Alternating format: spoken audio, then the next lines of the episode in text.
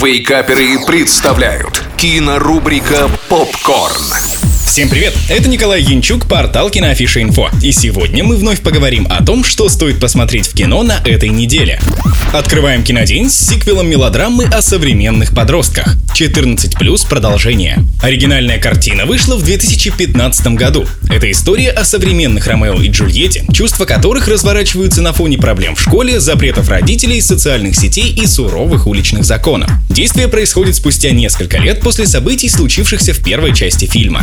Главному герою Лёше теперь 18, а не 14 лет. Исполняет его роль, как и в прошлом фильме, Глеб Калюжный, известный нам по сериалам «Вампиры средней полосы», «Территория» и многим другим. Он встречает яркую и открытую Настю, которая переворачивает его привычный мир, но все еще вспоминает свою первую любовь Вику. Он становится взрослее, а проблемы серьезнее. В ролях Вики и Насти Ульяна Васькович и Полина Гухман соответственно. По словам режиссера Андрея Зайцева, первая любовь всегда остается одним из самых ярких и сильных воспоминаний. Фильм помогает зрителям вспомнить эти эмоции и заново их пережить. Он добавил, что главная задача создателей проекта — передать искренность на экране. На мой взгляд, это у них отлично получилось. 7 баллов из 10.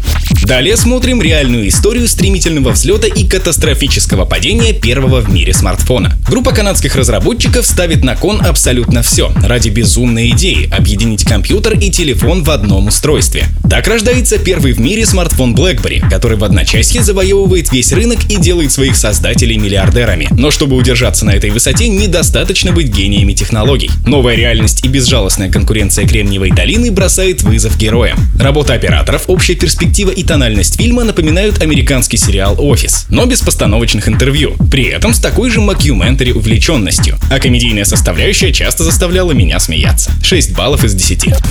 На этом все. Смотрите кино, читайте киноафишу инфо и слушайте Радио Рекорд.